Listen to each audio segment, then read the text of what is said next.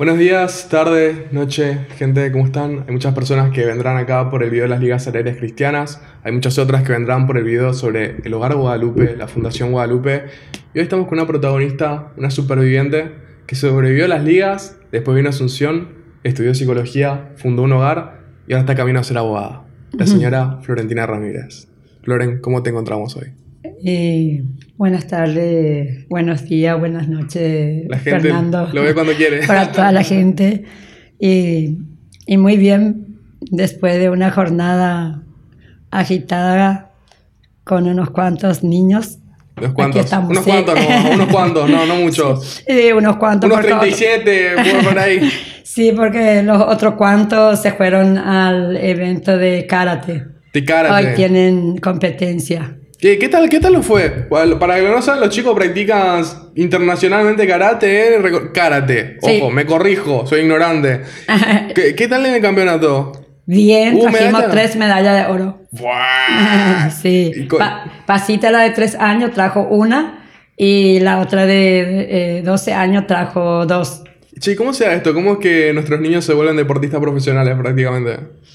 Sí, eh, tuvimos una visita y estuvo el profesor Tomás Orué con un, con un grupo de padres del colegio de su hijo y ¿Qué, después co- les qué vieron colegio a- sería ese? Acá puedo decir nombre. Estado de Israel. Estado de Israel, ya. Estado de Israel. no, no sabía que podría nombrar, pero sí, de Estado de Israel. Y bueno, se me acercó, me preguntó em, si practican deporte, artes, porque de hecho también yo era muy ignorante, pensé que el karate también era este, deporte y él me corrigió y me dijo que es arte.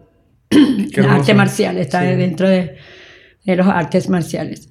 Y, y bueno, me, me, dio la, me habló sobre la idea o las posibilidades de que ellos puedan practicar y le dije que, que depende porque, eh, este, que sí, que a mí me gustaría, pero también que estamos ahí buscando eh, escuela de fútbol, tanto para niñas porque tenemos dos, Sí, juegan dos un, crackcitos. juegan un montón. eh. O sea, yo siempre, yo siempre voy al hogar, por un motivo u otro, acabo jugando al fútbol. O sea, es inviable. Después Florentina me ve todo sudado, chorreando. Clarita es un as. Y después la otra es Monse, ¿verdad? Monse, sí, Monse también, sí. lo que juega una banda. Atájense, ¿eh? y entonces este, ahí me, me propuso y me dijo este, tres días, tres días a la semana y una hora. ¿Cuándo arrancó eso? ¿Cuándo arrancó el...? Y hace nueve meses recién. ¿Hace nueve recién meses? para todo lo que ya tenemos y para donde llegamos hace nueve meses nomás. Che, tenemos pendejos aguerridos entonces. Eh. Sí, sí, tenemos bastante este, prometedores en el arte marcial. Pero qué, qué hermoso eso, ¿sabes qué? Uno de los mensajes centrales para mí que quiero dar con todo esto que estamos haciendo, yo hasta ahora no gané un sope. O sea, ya, porque, porque bueno, hay 21 años, no, mucho dinero no hay todavía, viviéndole de mamá no estaría bueno. Pero, ¿qué pasa? En el mundo de hoy no necesitas donar dinero para hacer una diferencia. Yo creo que donando el tiempo de uno, las habilidades de uno, enseñándole, compartiendo eso con la juventud, con los niños, con quienes los quieren, puede ser una diferencia enorme. Eso es lo que hizo el profe en este caso. Mirá Así lo que ya mismo. generó. Yo siempre este, pienso eso de que es que tiempo no tenemos, Rob Fernando. Eh, Ustedes que son jóvenes no tienen tiempo y imagínense nosotros que ya, bueno, estoy hablando de otras épocas de mi vida. Claro, prometida. Que, que, que no hay tiempo entre el estudio, el trabajo, cuando se es joven. Pero es, es un poco buscar ese tiempo y administrar ese tiempo y suministrar también para estas cosas. Y, y, y no por enaltecerle solo al, al profesor Orué, al sensei que siempre me corrige, Sensei. sino, sino porque, qué sé yo, eh, puede ser el futbolista, el guitarrista. Bueno, los futbolistas buenos también son todos internacionales, está más afuera, ¿verdad? Pero también lo que van... es Entrenadores de fútbol, hay Sí, miles. sí, y, y también este, siempre digo que, que acá nuestros vecinos países, por ejemplo, siempre nos llevaron años luz. Ah, y, y, y siempre, a- aún con toda esta tecnología, con toda esta distancia que se acortan a través de la De tecnología, la globalización. todavía nos lleva años luz, perdón, porque ahora cuando nos fuimos para la competencia, fuimos a una, a una provincia ¿Qué provincia? ¿Qué provincia? Avellaneda. Y ah. dentro, en la ciudad de Avellaneda, y dentro de él, eso en un barrio, y en un barrio, ah, perdón, en un barrio muy humilde. muy humilde, y tenían una manzana entera para deportes, para artes de, canto, de guitarra, de natación, de pileta climatizada, para fútbol 5. Mira, y, eso me, como que dije, bueno, cuando nosotros, y gratis, lo que, no solo el que tenga, porque podemos tener en el centro, en, la villa, en donde sea, sino que se ofrezca, es, es un proyecto estatal. Eh, es, eh, tengo entendido que era municipal, eso no, eh, pero es estatal. Claro. Y gratis, y gratis para jóvenes, para adultos, para lo que sea. Es una esa nomás que tengamos y que, que, que haya más posibilidades para nuestros jóvenes y para nuestros niños. ¿Cuántos, cuántos estaríamos protegiendo de este flagelo que nos consume? solamente eh, las adicciones, sino todas las adicciones en, en, el sentido amplio, en la corrupción, en la amoralidad, en, en, las bebidas, puede ser, en, lo que sea. La pérdida de potencial. Está, y hay pérdidas, pero perdidísimas de potenciales de jóvenes, de jóvenes, y eso no solamente eh, veo en, en, niños, sino en jóvenes, en jóvenes que desertan de su estudio, por ejemplo, porque no están diseñados para estudiar. Hay muchos que no están diseñados para la secundaria, que no quieren ser contadores, que tienen algún otro impulso artístico y no encuentran dónde canalizarlo. No, y no, no y después también están los mitos. Los mitos de que, ¿qué haces con ejecutar guitarra? ¿Qué haces con cantar? ¿Qué haces? No estamos todavía preparados los padres Estamos, estoy hablando de padres eh, jóvenes, no estoy hablando ya de, mi edad o, de mi época, sino de, padres jóvenes que no le impulsan a su hijo hacia el arte. Eh, pero ¿cómo podemos, a ¿cómo podemos sintetizar todo este problema? Yo creo que es, es una crítica, yo siempre le hago al, Paraguay, al paraguayo, a todos nosotros. Yo creo que a los paraguayos nos falta creatividad. Nos falta ver más allá de lo inmediatamente cercano. Es decir, ellos dicen, ¿cómo vas a vivir de, ser guitarrista? ¿Vas a tocar la guitarra? No, pero puedes ser profe de guitarra, puedes desviar a producción musical, puedes ser profesora de lenguaje musical. Ahora hay una, un tratamiento que, tiene que ver con la psicología y los efectos de la música en la mente. Musicología. Musicología. Sí, sí. Y mm, este... Perseguir su pasión. Y sí, perseguir su pasión. Yo creo que también tenemos que, no es solamente en la comunidad social, sino en esa pequeña comunidad familiar, ya tenemos que ir formando líderes, porque nosotros los paraguayos somos muy inteligentes y tenemos muchísimo talento y podemos explotar. Mismo el hogar. El hogar, por ejemplo, tal vez a quien se visibiliza es a Florentina porque está ahí, pero el hogar, el hogar no está movido por Florentina no puede reducirse a Florentina porque sin lo que están detrás de nosotros, que son lo que hombro a hombro están día a día con nosotros, no se movería, Fernando. Alguien como vos, alguien como el profesor Orué, alguien como otras personas que están dando, y no precisamente eso, administrar su tiempo, sino eh, nosotros desde, desde, la página escolar usamos. Son dos horas a la semana, no es tanto. Y como, y como, estamos, como estamos. La de él. Claro, la de él son tres, pero yo digo, le propongo, le propongo. Ah, al mundo le propongo. Una, dos horas a la semana, no es gran cosa, muchachos. Y si ustedes van a, van al hogar, pisan ese lugar, ven la diferencia que hacen en la vida de esos niños, el cariño, las miradas desinteresadas, la pureza que hay en todos esos inocentes, en ese lugar místico que es el hogar es una diferencia. Ustedes salen ganando.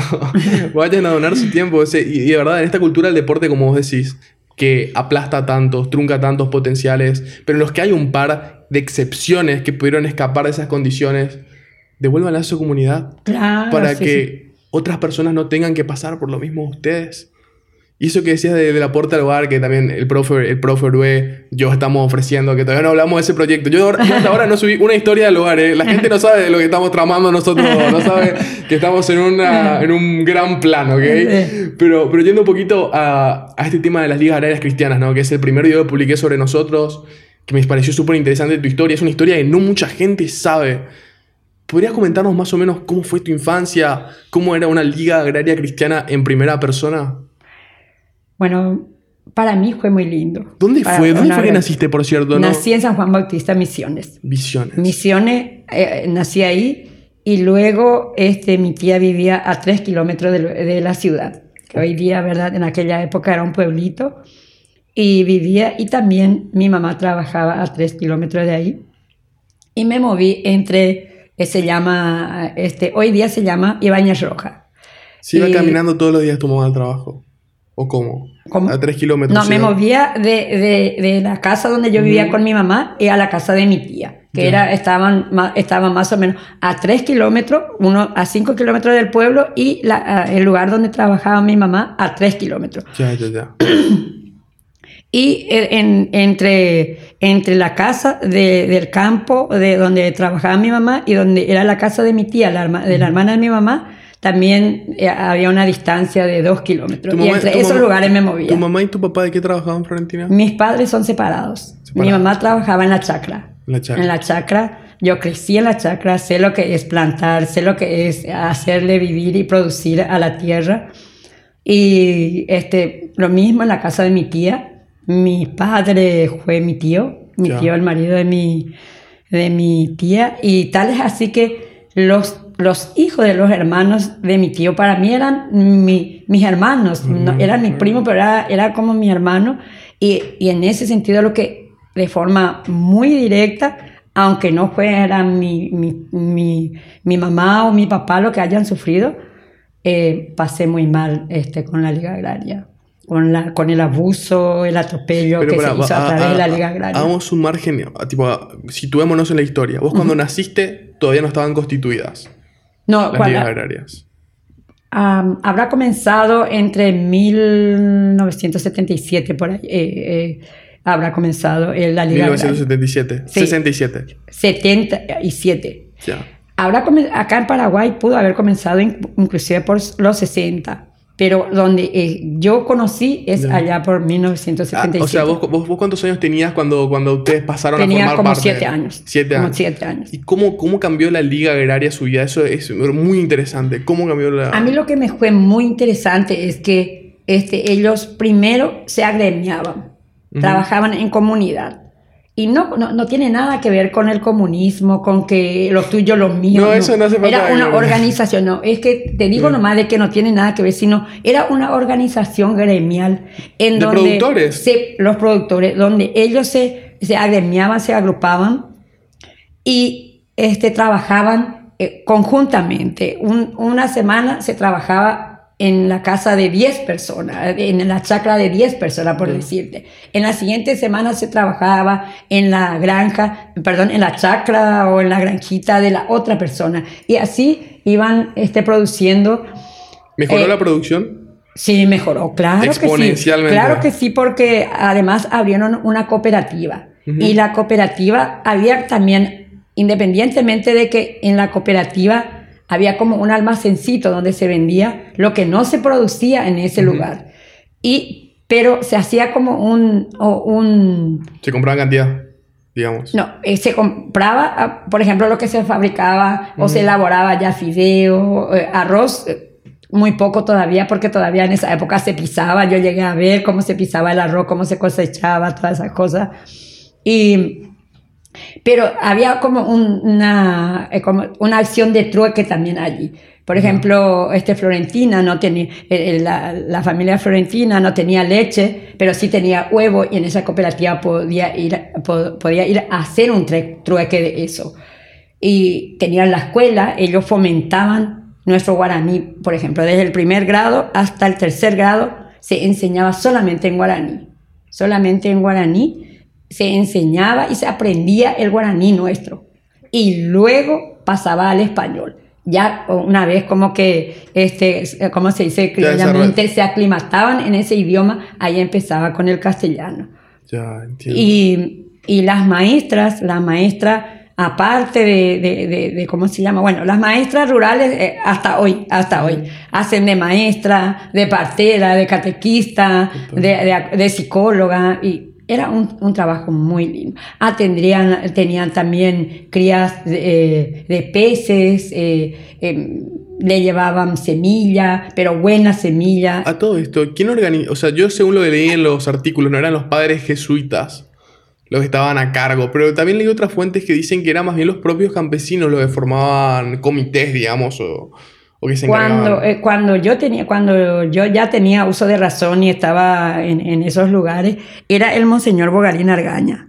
Eh, que, era, eh, que fue el primer obispo de Misiones, y él era lo que trabajaba con los campesinos, lo que le conseguía la semilla, lo que llevaban, el, eh, eh, preparaba el acuario, lo que, pero él mismo se iba presencialmente, no es que solamente lideraba desde lejos en teoría, Claro, claro. y, y los sacerdotes o, o cosas así. También sí formaba líderes en cada grupo, pero él eh, eso monitoreaba este, tanto ahí en Misiones como en otros lugares. Había una proximidad entonces de la iglesia Sí, en todo lo que era. Ya, él era un padre jesuita, ¿correcto? De Monseñor. ¿Era jesuita? Él es diocesano. Diocesano. Él era diocesano, sí. Ya. ¿Y cuáles fueron Sí. tus primeras influencias así de, de religión? Pues yo sé que vos sos una mujer muy católica. Y le conocía él cuando tenía más o menos cuatro años. Ujú. Él compró, cuatro años, él compró de mi mamá su terreno.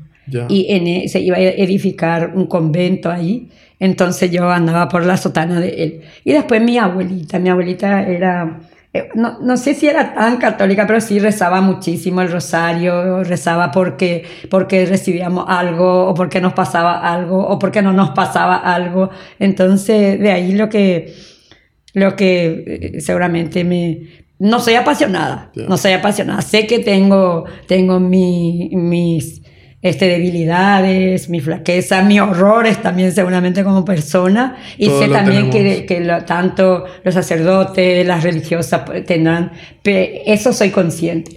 Pero sí me gusta mucho esta doctrina porque, porque te da la libertad de elegir.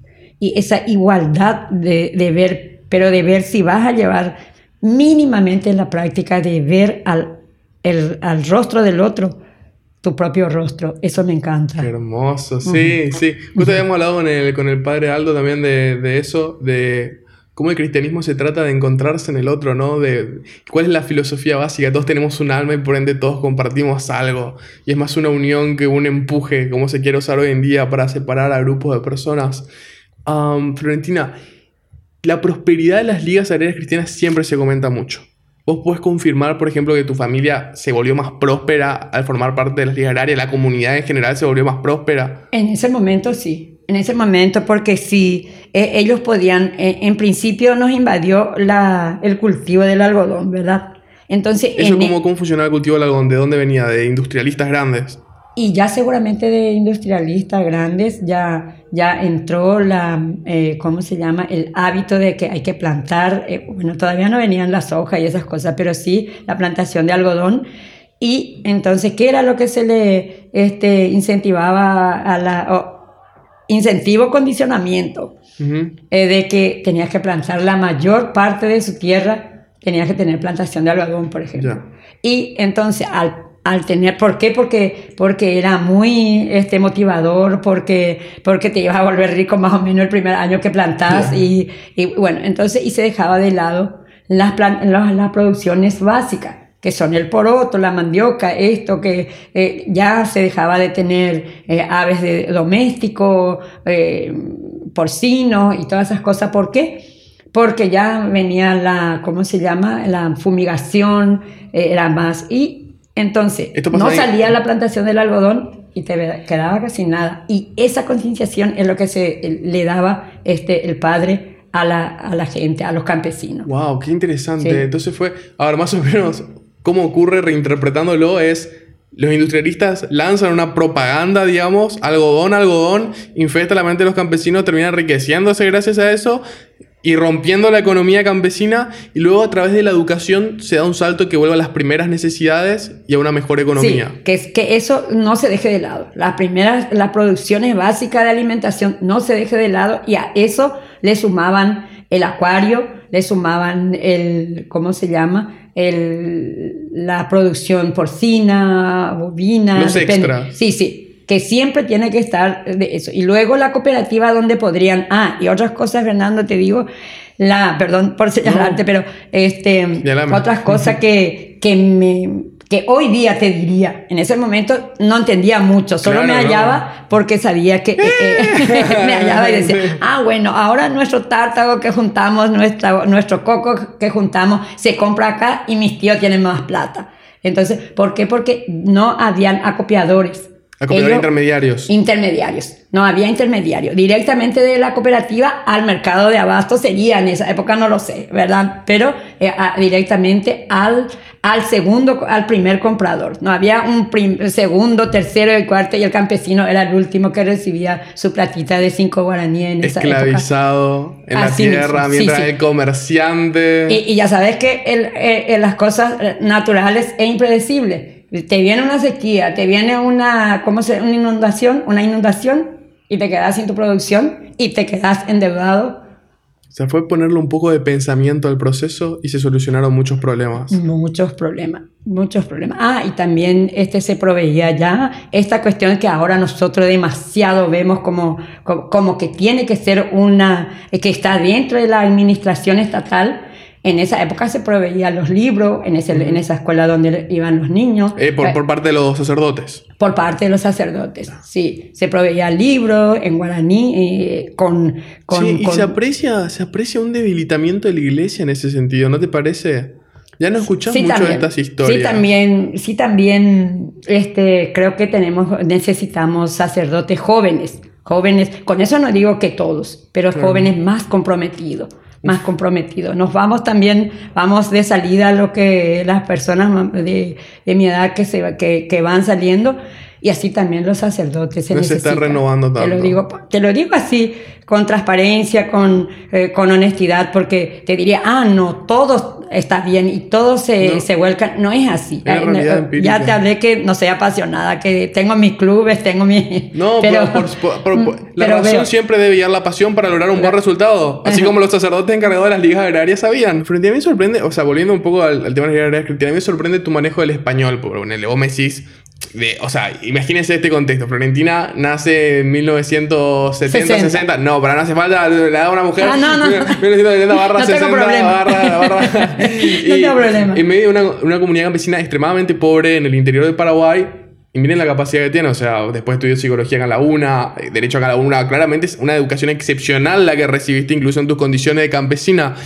Ya más, más en la educación, ¿cuál crees que fue la diferencia crucial que les permitió a ustedes salir tan ilustrados en comparación a otros campesinos que no fueron tan afortunados? Bueno, justo de eso te iba a hablar. Am, anteanoche me estaba yendo a, a visitarle a unas, a unas familias y estaba mirando el lugar y todas esas cosas y a los jóvenes. Y le dije a mi hija que no, que no crea que, que también en nuestra época no había situaciones dificultosas para los jóvenes. Y la verdad le di muchas gracias a Dios, esa mi creencia en un ser, ser superior y que, que creo que me protege siempre. Porque no sé lo que haya sido de mi vida haber salido, porque dentro de esa pobreza también viví muy reducida bajo, muy dependiente de mi abuelita, por ejemplo, y de mi hermana y mi mamá, que era la este, productora, porque ella es la que producía y, y abuela la que nos cuidaba. Y que haya venido en Asunción, no conocía lo que era Asunción. Vine dos oportunidades, en el sexto grado porque gané un concurso de historia y vine a conocer el Parque Caballero y el Jardín Botánico. Y en el tercer curso cuando estuve, vine porque se hizo de frente a la historia y mi colegio este, ganó en todo el interior y vino a competir con el Colegio Nacional.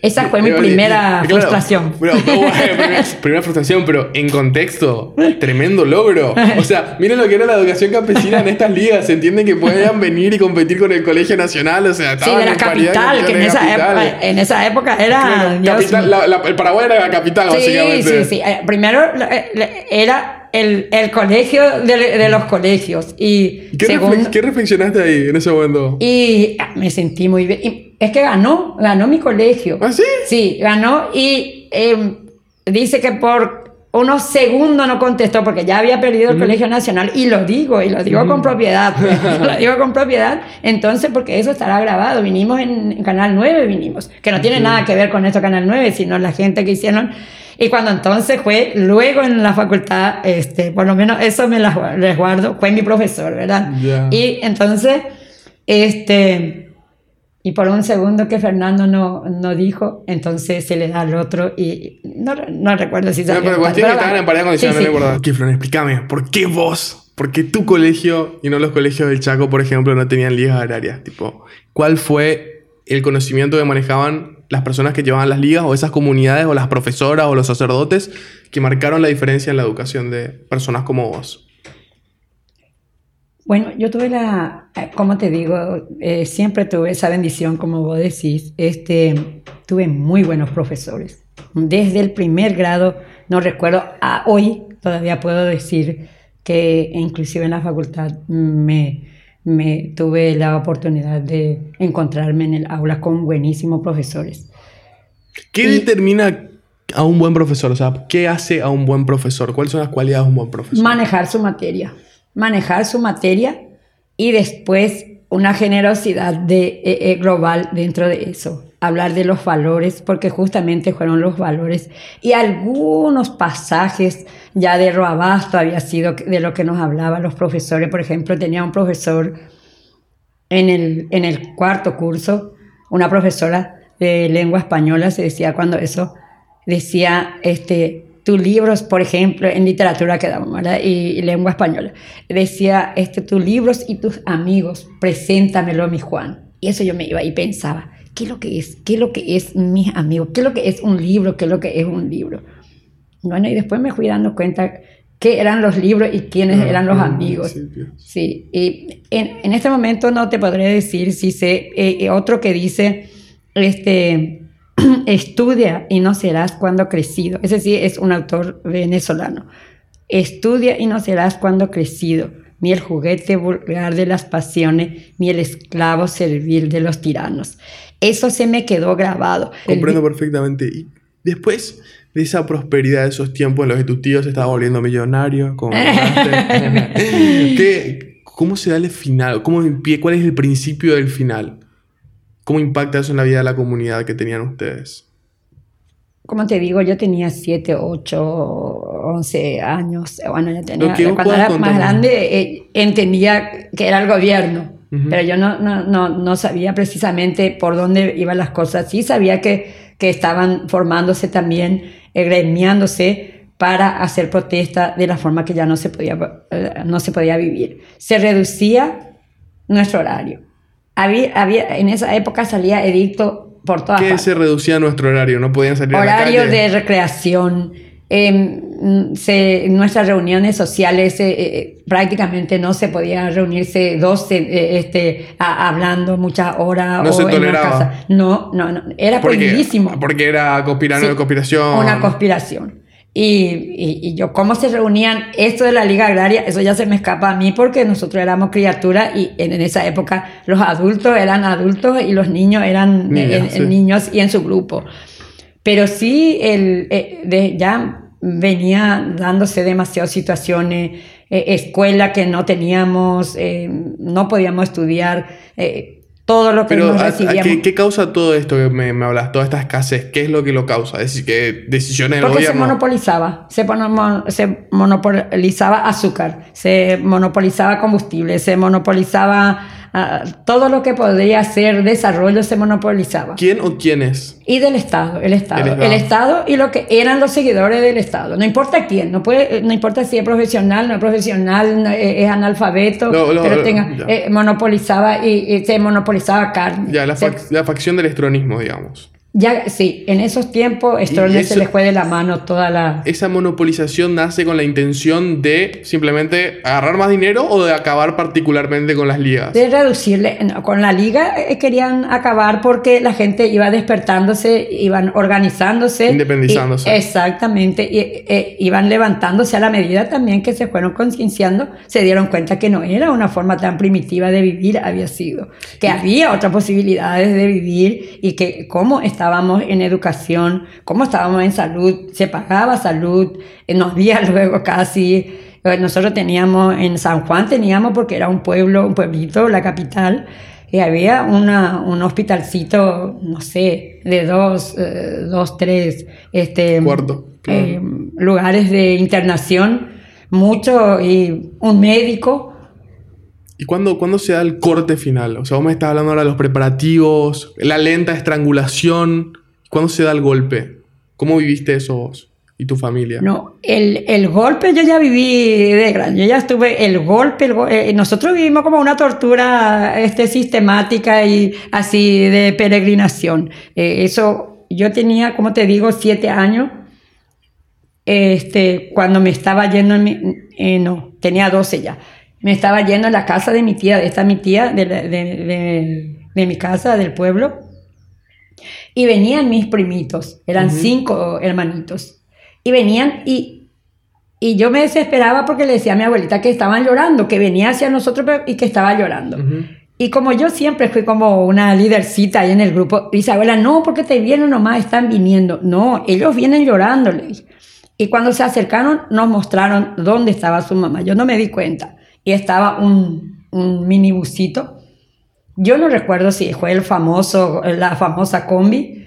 Eso no sé. No- ya no me acuerdo porque no tengo grabado. Pero sí había un minibusito ahí. Y ahí estaba Mani atada y de los pies atado este, mi tía. ¡Fua! Sí. Y él, eh, este, los niños venían porque su marido estaba en, en- en la chacra y se estaban yendo por él.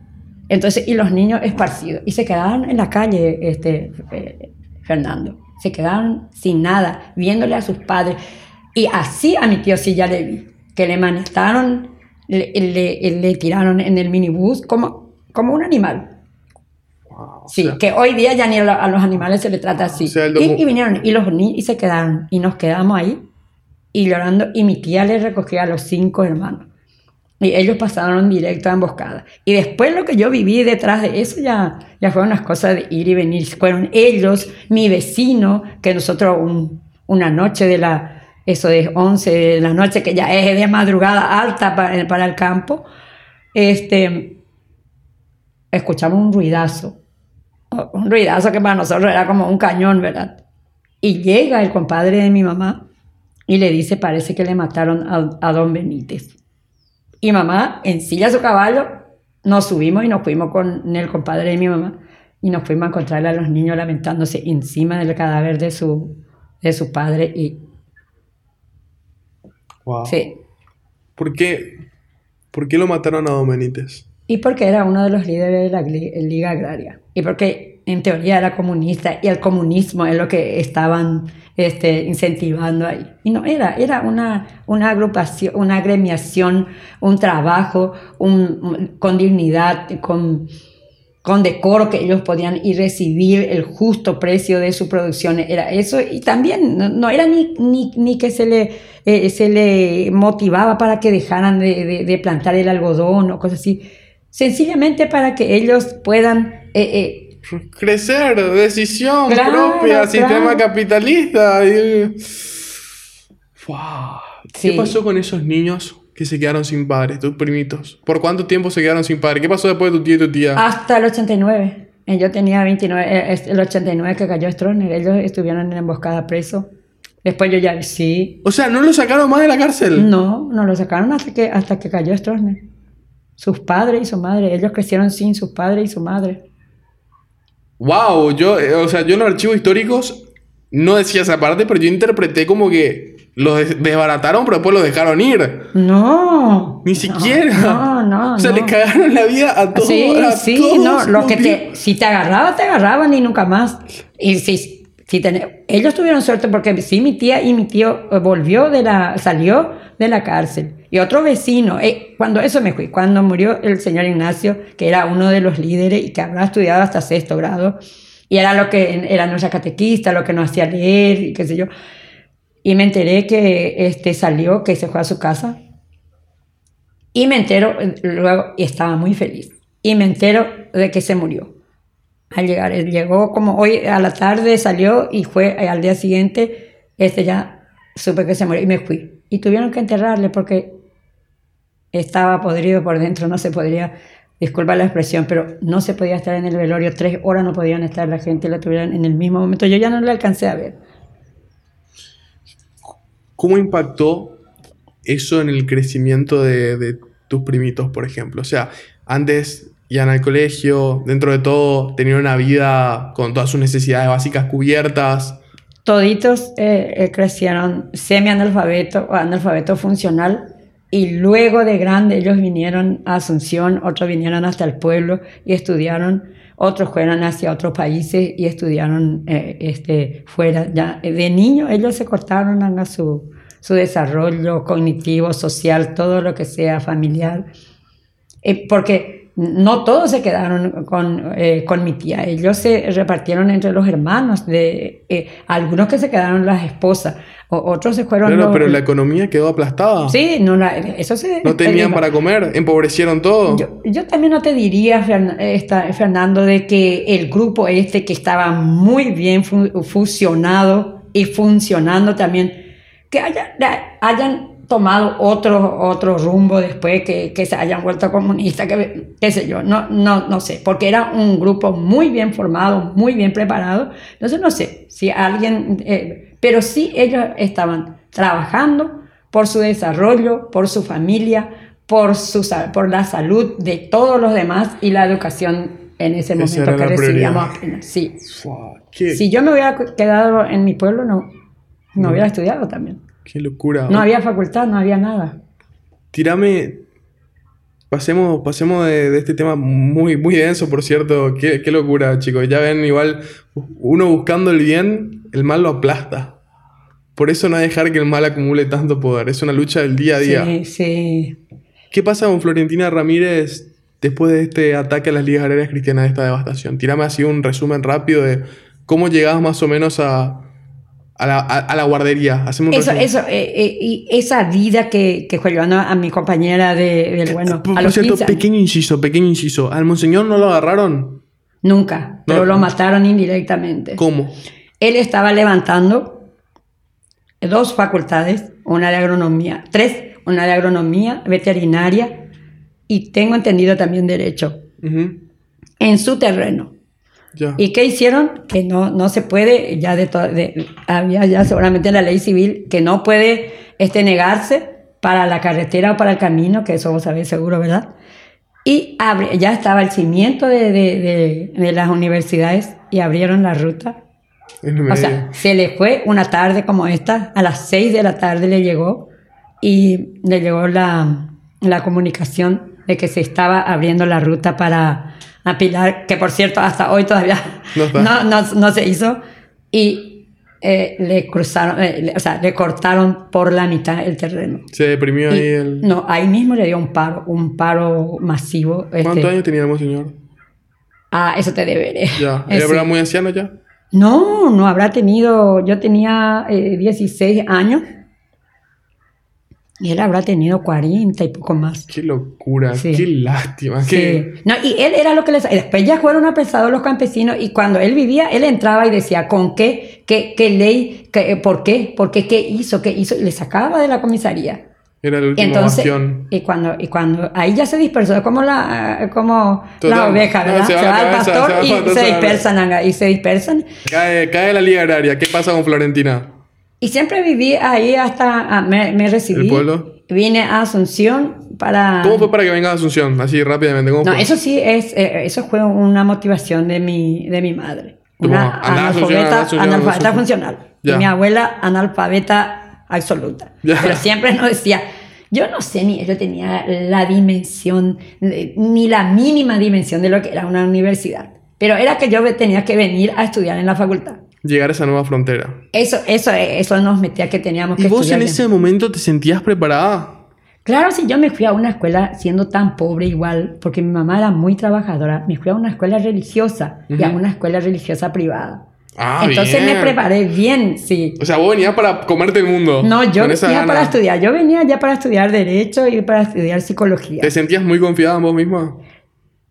Perdí ese miedo escénico y miedo a todas cosas por las cosas que vi pasar. Demasiado. Eso me dio mucha fortaleza. y Yo dije, yo no me tengo que quedarme acá, algo tengo que hacer.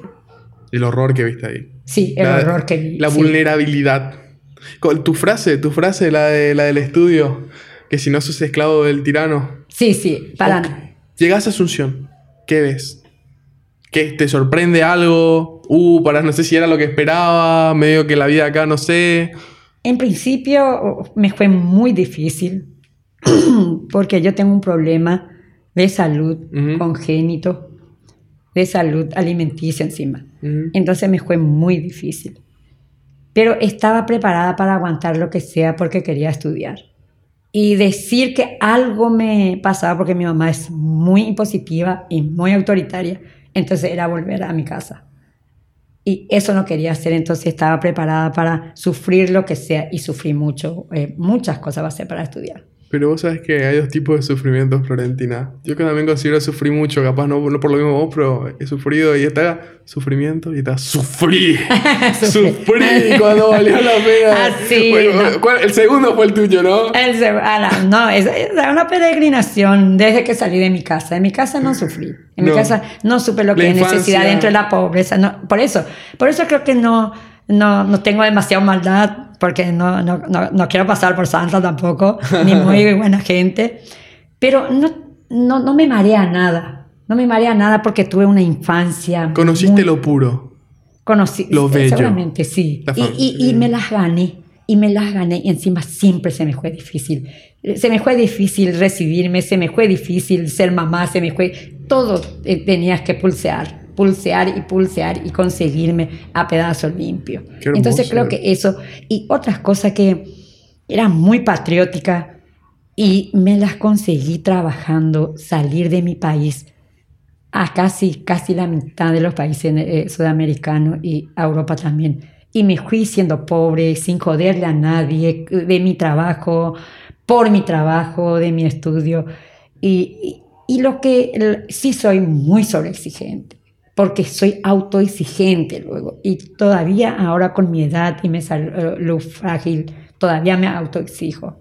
Ya, igual. Ey, ahí está, y muchos dicen que el crecimiento nunca para, que el momento en el que uno deja de exigirse es donde Te cae. que es confirmás. cierto. Lo confirmo. Todos los días aprender algo, todos los días poder ser mejor persona y reflexionar. ¿Qué le dije a Fernando que le lastime? Yo no digo que no, no digas, que, que no, ah, que no Mejorá, haces, que no decís, que no, que no, no, que, que ya se te salió. Pero sí el reflexionar después. Sí. Floren, llegas a Asunción entonces. Sufrís. Triunfazo. Y después, ¿cómo nace la guardería? Contame un poquito de eso. ¿Qué, qué tal la guardería? Bueno, y vine para estudiar derecho, no se, no se dio por mi condición neutra en cuanto a política y no iba a someterme a ninguno. Entonces por ese año dejé.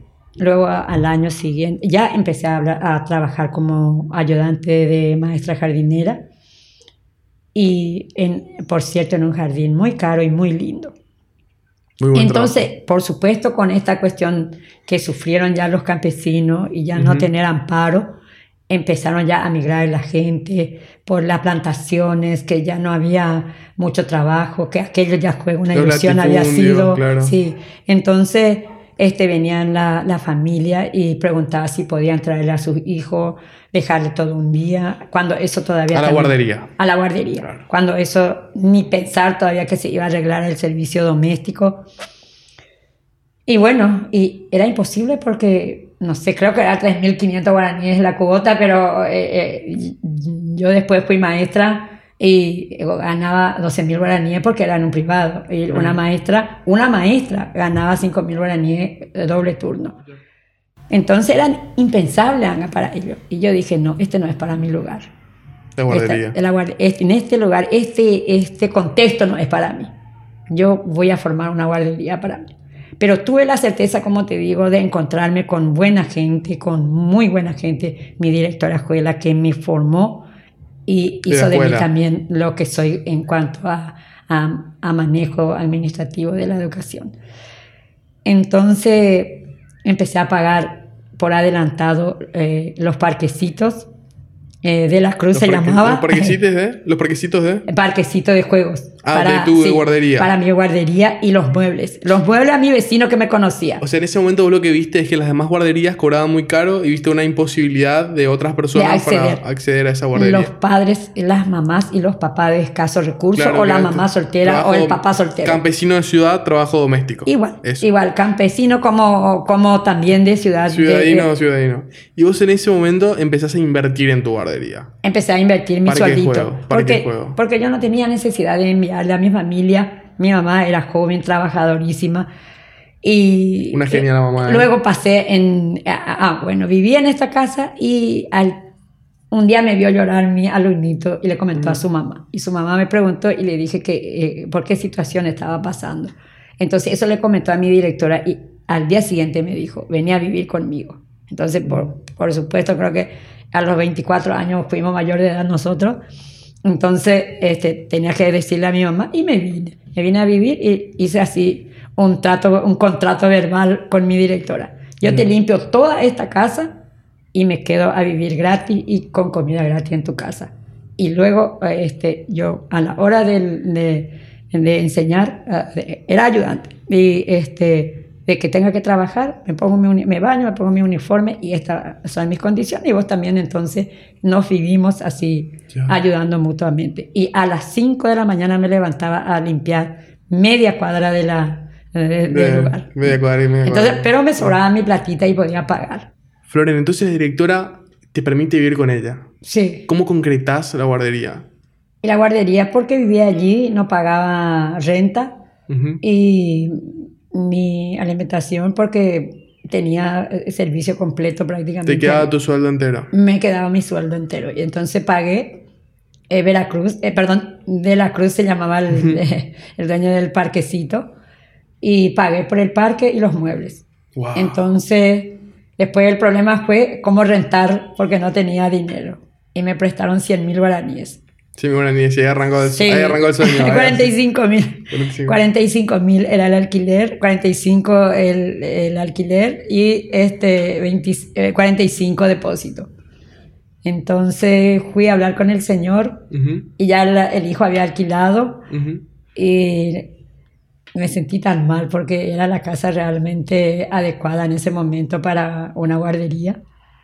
Y salí, vine. Ya, Y wow. me sigue su me sigue su hijo. Me sigue su hijo y me dice, este, señorita, señorita, le hace llamar mi papá.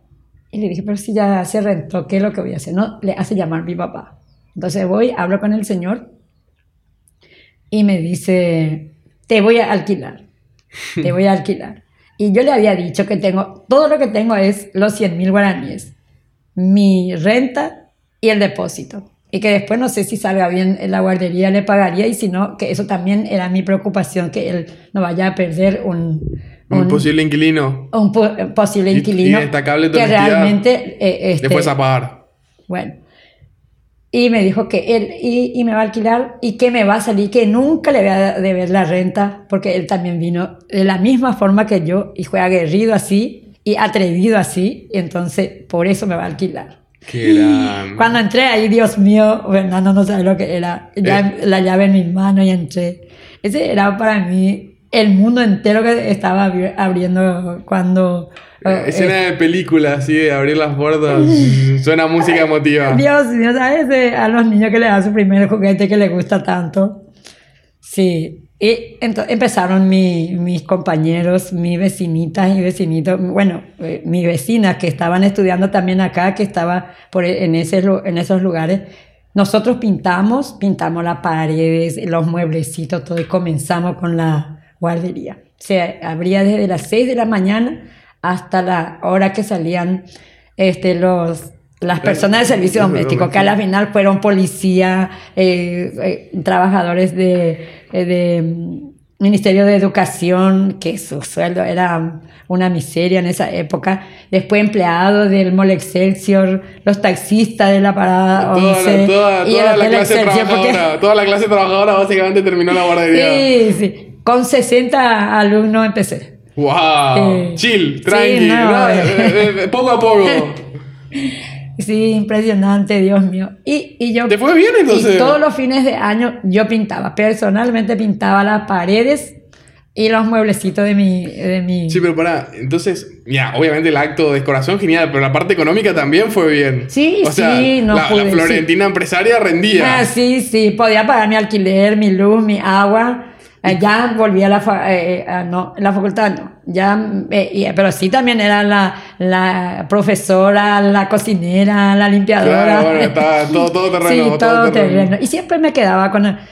se, era un devenir nomás luego se ve el, el hogar, porque siempre me quedaba con tres, eh, cuatro alumnitos que su mamá era de servicio doméstico interno y a veces no podía salir y a veces ella se iba abriendo estos boliches eh, eh, de, de- Ya, de la de noche. noche nocturna y entonces trabajaban allí algunos papás, algunas mamás y se quedaban conmigo a dormir. Y bueno, y en el 97 eh, el, fue lo más ah, así terrible de mi vida que se me quedó dos, dos niñas. Quedó- se me ¿puede- quedó, puede- te puede digo, porque poco, no volvió a buscarle la madre. Y ¿Te pegó emocionalmente eso? sí, en ese momento sí. No, fue, fue un- ¿cómo, se sintió? Como si el Dios te estuviese tirando una misión muy pesada. En ese momento no... O fue, no o no- fue el no- acto de la madre, era- fue el acto de la madre el que te- Eso sí, eso sí, porque cuando entonces ya era madre también. Y bueno, con los niños tuve quintillizo, porque tuve un hijo hasta los seis años solo.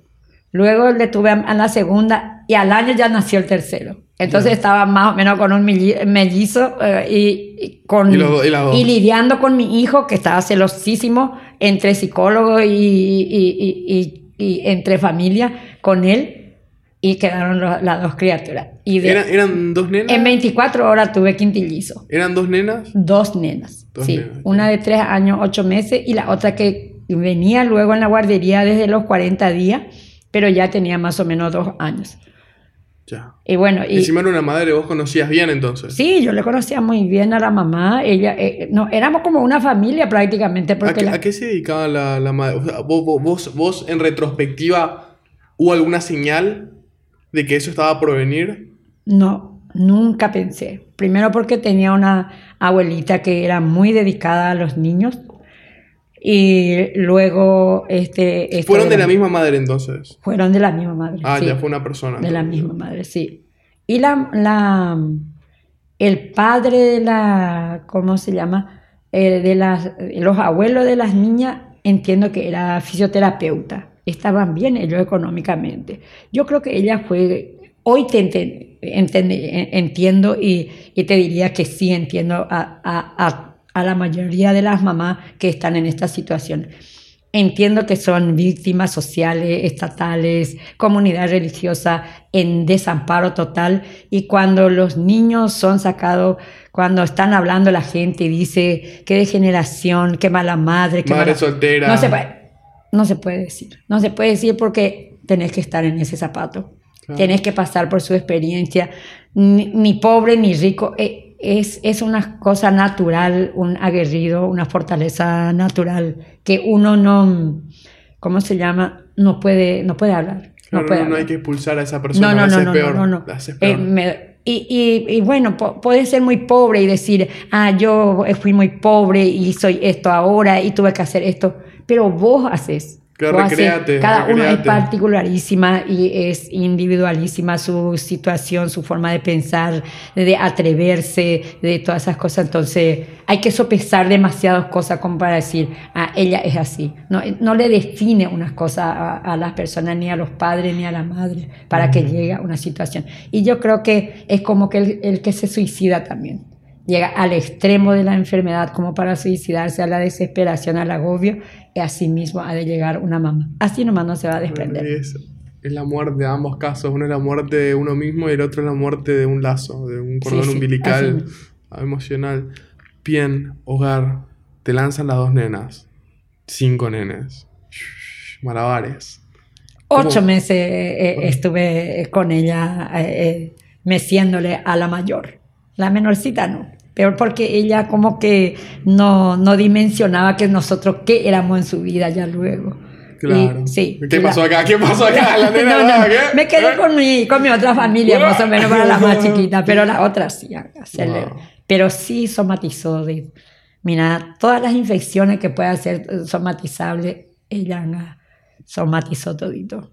Florentina, ¿y en ese momento cuál era tu, tu rango de decisión? O sea, ¿qué pasaba si vos... Vos en ese momento tenías una guardería, ya estaba sobrepasada. O sea, ¿no, no estaba la opción de darle al Estado, por ejemplo, a las nenas? Hablé en su momento con una jueza, todavía no había salido luego el código de la niñez, y me dijo... Imagínense, "Vamos a- va- código de la niña no había. No, eh, ella no era los sujetos de derecho, ¿verdad? Y me dijo, vamos a buscarle unas familias. Y nosotros estábamos en el piso de arriba y ella estaba. Eh, hoy día ya no es más también jueza. Y me dijo, y después yo dije, me subí en el ascensor y dije, en ese momento ya eras psicóloga forense. sí, ya era psicóloga. Claro, sí. por eso, por eso ella dice, está en el piso de arriba, ella ya era Ah, sí. psicóloga forense. Sí, ya era psicóloga Y por eso forense. también tira su, su, su reflexión que tiene mucho valor porque toda su vida ella vio la vida de personas que acabaron en cierto extremo. Sí, sí. Entonces también. ya tiene peso lo que dice. Lo cuento. Te subiste, la- te subiste el elevador. Sí, eh, me subí y después dije, ¿qué es lo que me habrá querido decir con las familias? ¿Será que va a buscarle a una a, a- va a buscarle la- las familias que puedan o van a separarle? Entonces me bajé otra vez. Y le dije, dígame doctora, ¿qué es lo que es a las familias? ¿Le vamos a buscar eh, eh, familias o le vamos a separar? Sí, le vamos a separar. ¿Cómo le vamos a, a, a- a- a cargarle a una familia dos criaturas? Ah, y me callé y me fui. ¿Y en ese momento las nenas ya eran unidas así entre ellas? Sí, sí, ellos se sostuvieron siempre, siempre, sí, ya entendían que eran hermanitas. Mis hijos también eran para ellos seguramente otro, no sé, su primito, pero alguien eh, muy fuerte en su vida. Que, o sea, imagina, esa, es- y la nena más grande, vos me contaste, somatizó. ¿Qué le hubiese pasado si la separaban de la hermanita ahí? Bueno, entonces Era- dije, era dije, ah, no, ni una posibilidad, me iré a quedarme con ella, vivo al lado de la comisaría y este, ahí le van a encontrar si alguna vez lo buscan. Y hablé con mi marido, que mi marido es como San José, Todo en silencio. Él acompaña todo en silencio, en ¿Vos, silencio. vos qué, eh, vos qué. San José. vos- Entonces nos quedamos, nos quedamos con él, después vinieron otros, vinieron otros y... y San José seguía callado. Eh, eh, no, él se había callado. Llegó un, bueno, eh, llegó un tiempo que dije, Dios mío, ¿será que yo le sometí? ¿Será que yo le implanté así, le, le, le- como le, le induje a esto? Le condicioné. Pero después un día me despierto y le veo, le estaba dando la mamilla. Eso ya fue tiempo después. Ya teníamos bebés y todo. Le estaba dando la mamilla al bebé y le estaba haciendo, le estaba meciendo también. Y era como, como un hijo más. Entonces dije, no, o era su vocación de, eh, este dormido o de repente se vocacionó, pero bueno, no está ¿Lo muy agarramos sometido. por el Por camino lo- o, o ya era su camino? Lo agarramos por el camino, pero está. Sí. Lo agarramos, lo agarramos. Estaba muy contento. Está. Está. Bueno, y así, sí, y pasamos. Y, Wow. y lloró mucho. Cuando, y después ya ah, pasó como ocho meses, ahora tenía cinco, cuatro años y medio más o menos. Y me dijo, tía, esta noche no vaya a llorar. Ah, yo le dije, ¿qué es lo que te duele tanto, amiga? ¿Qué es lo que te pasa? ¿Extraña tu mamá? ¿Qué es lo que-?" No me dijo nada. No me dijo nada, me dijo de- sobre eso, no me contestó, pero sí me dijo, esta noche no vaya a llorar. Pero también, ¿por qué lo que yo no me dijo una tía como vos, ni una mamá, ni una...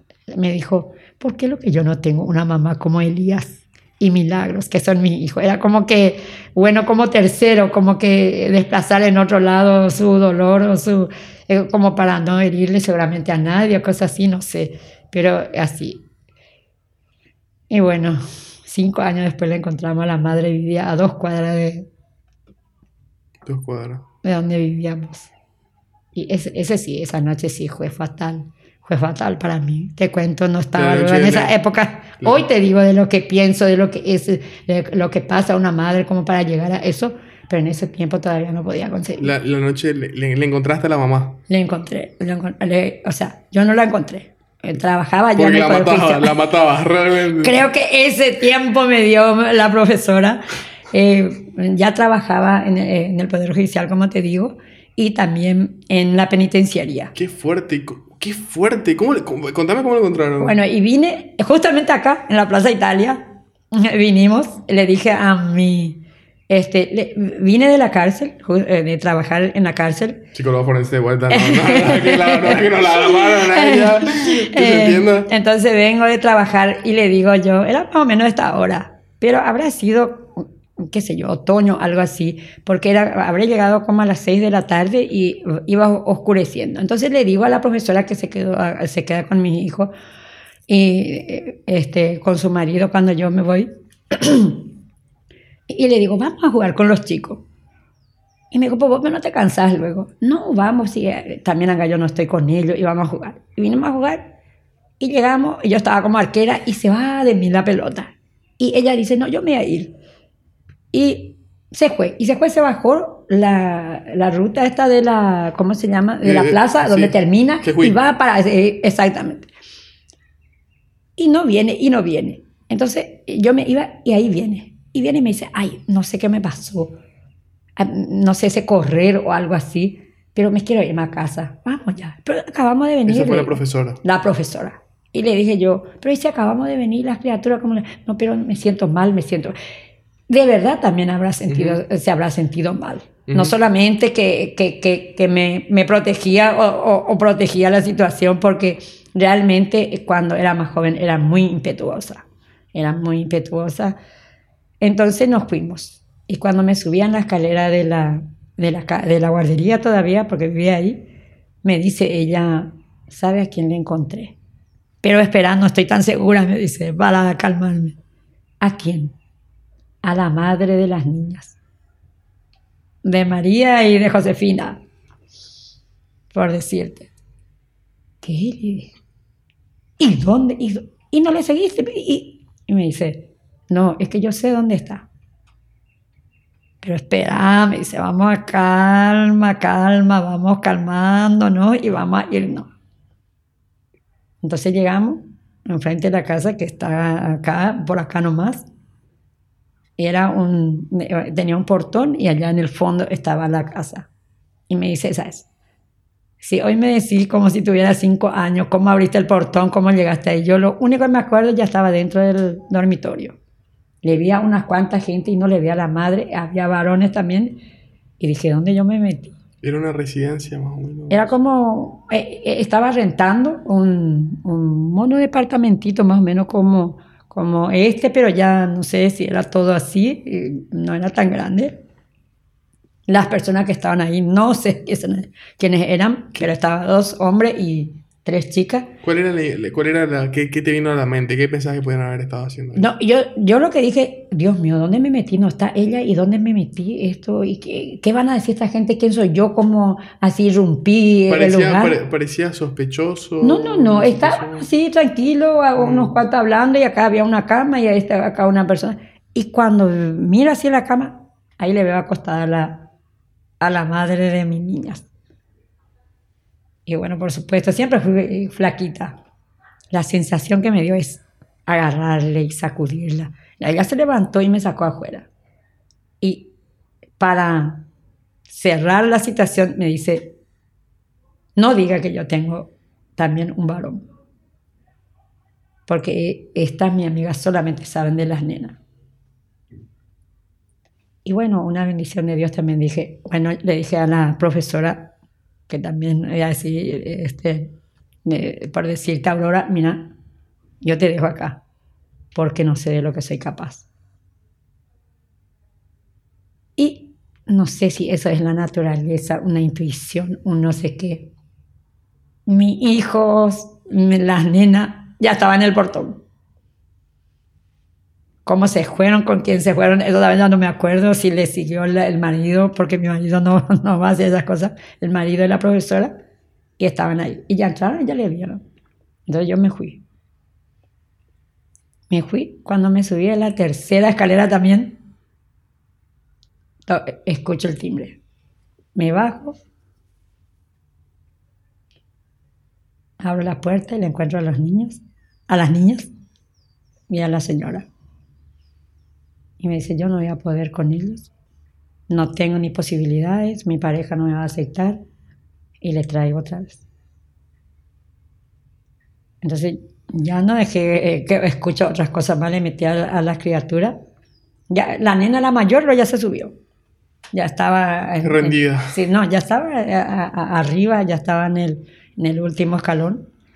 No, en la puerta luego ya estaba, porque teníamos un pedestalcito, así como un balconcito, una antesalita. Ya estaba ella allí y la nenita, como, como era más chiquita, también la menor, este, ella se quedó y nos subimos de las manos. Bueno, entramos, se fue, se despidió la profesora, no pudo con eso, y me quedé yo. Con la tipa. La No, no, la- la- no, yo ya cerré la puerta, ella ya se quedó en la calle y yo me subí con las No criaturas. cruzaste palabra casi. No, nada, nada porque, porque hay, hay situaciones que la, me las podía aguantar en esa época, entonces, ¿qué es lo que iba a hacer? Bueno, en esa época no había ni esta violencia de género ni, ni, ni todas esas cosas, no sé, pero, pero era muy fuerte como para aguantarme. ¿Sabes lo que es saber que cinco años estaba a tres cuadras de tu casa, a tres cuadras de... Para mí fue un golpe demasiado. No, no para mí, no, eh, no No solo fue un no, agravio no, para es mí, la sino humanidad, para la- lo que se pasó, lo que pasaron esos niños, lo que vivimos y lo que vivimos después. El retorno, el retorno. O sea, por si así. Por si, haber salido ya de eso y volver por a si abrir la herida. algo. Y las Entonces- coincidencias también quilaron a eso. Bueno, y nos subimos y ahí sí me dijo la nena, tía, quiero dormir contigo esta noche. Y sí, mi niña, vamos a. No sé si le habré dicho a mi niña, esa época era joven todavía, pero sí, vamos a. Y nos dormimos y se acurrucó. Y la palabra que me dijo fue esta, y realmente amanecimos así. Me dijo, tía, voy a llorar toda esta noche. Pero yo te quiero mucho, tía. No es que voy a llorar por quedarme contigo, sino esta va a ser la última vez que yo, yo llore por ella y por cualquier cosa. Esa es una niña fuerte. Y es fuerte hasta ahora porque es una ma- masa, una madraza, una heroína fuertísima. Y la menor, que tiene la misma edad de mi hija, pues cerca de su cumpleaños, eh, tienen, o sea que en, eh, en diciembre, y la primera quincena es de una y la segunda quincena es de la otra. Y ellas son como gemelas. Ellos hasta ahora tienen un lazo muy fuerte entre ellas. Y bueno, son mis hijas y sus hijos son mis nietas. Y muchos de los niños que, que crecieron conmigo y que, que hoy día son papás y mamás, eh, sus hijos son como mi nieto. Y hay niñas que, en- que, que me ve y abuela, como, como mi- mis nietas biológicas. Me dicen abuela, porque son mi- mis nietas, de verdad, las siento. Pero- las siento. ¿Qué Y a mis hijos, a ellos les siento. Tengo muchos que vienen y, y pasan mis cumpleaños, Navidad, otro año nuevo. Y, y bueno, no serán algunos ni, ni médicos, ni otro. O está una que ya está recibiéndose de médica que no tiene nada que ver con la una, pero son gente este, útiles a su comunidad, a su familia, trabajadores, eh, honestos, que se ganan la vida, que le quieren a sus hijos, que los crían con pasión. Y, y esas son las cosas que gratifican mucho mi vida. Ojalá realmente no me maree nunca nada y no me llegue alguna psicopatía y, y tenga que hacer algo que, No, si ya no la mataste Que a no esa. la- si no no la mataste altura a ellos. ya, ya estás bien. Qué wow. Che, Florian, yo planeaba hacer un podcast, meter todos nuestros temas. pero no, no, es difícil imaginar un mejor final que este. Esta historia tan conmovedora. Vamos a tener que traerte por segunda vez. Wow. Suena que sos la persona más afortunada del mundo. ¿Qué es la sangre más que otra forma de transmisión? Transmitiste tus ideas, tus convicciones, tus hábitos, tu persona. ¿Cuántas cosas le enseñaste a ellas que hasta el día de hoy siguen repitiéndolo todos los días? Cuando ella era adolescente, se encontró con su madre y esa fue la segunda, la segunda decepción que tuvo. Y una de ellas casi se suicidó. Y su hermana desesperada. Y las cosas como se dan, desesperada, le llama a mi, a mi hija y le dice que ella estaba en frente del remanso, estaba queriendo tirarse y decirle a la tía. Y casualmente mi, el trabajador social de nuestro hogar tenía una moto llamada y me, dijo, tía, te animas ya cuando eso era mayor. Y me dijo, tía, ¿te animas a irte? Yo te voy a llevar. Sí, le dije. ¿Vos te tiraste? Me fui. Y, después llegué, me fui acercándome a ella, ya estaba preparada. Y le dije, ¿crees que todo lo que hiciste hasta acá no vale la pena? y que haya otras cosas que sean más fuertes de lo que ya pasaste y de lo que pudiste vivir. Y para hacer esto, yo no te voy a decir que no haga ni que haga, pero acá estoy yo siempre. Y vinimos, vinimos por la comisaría y vinimos. Y hoy está, es mamá de dos criaturas.